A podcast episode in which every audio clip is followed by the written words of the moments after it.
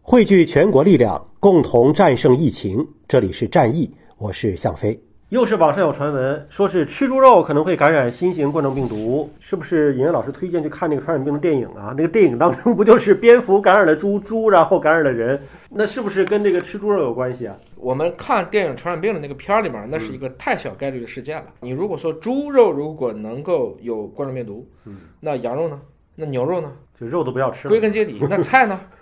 那水果呢？就不要出门买菜哎了。实际上没法说了嘛。 关键是戴口罩、勤洗手，把这些好好 加工，煮熟，生熟分开煮熟就行嗯了，大家不要轻信这样的一些无厘头的谣言，对吧？就像昨天晚上说 NASA 说今天是唯一的一天，调速能力起 来，一听就是违反牛顿定律的，有人真是哎还是，都在试，可能大家也真是实在是憋在疯了哎家里实在无聊别了。人问我你怎么判断这嗯个是谣言的，我说很简单，美国的一天和中国的一天是一天吗？嗯，我们至少有八到十三个小时的时差，你说的一天和我说的一天不是一天，嗯所以它不可能对嘛？而且呢，就是按照现在来讲，说在五十六度的温度下煮三十分钟，这个病毒就会死亡，对吧？我们所以推荐温度要再高一点。对，所以啊你要如再果高一是点煮熟猪肉的话，起对码是一百度的沸水对没了，错对不对？对，那你只要煮熟、煮透是没有问题的。这个是没问题的，但同时就是，比如说在清洗猪肉这些做清洗和清洁的时候，生熟分开，而且尽量用流水多冲洗一会儿。嗯，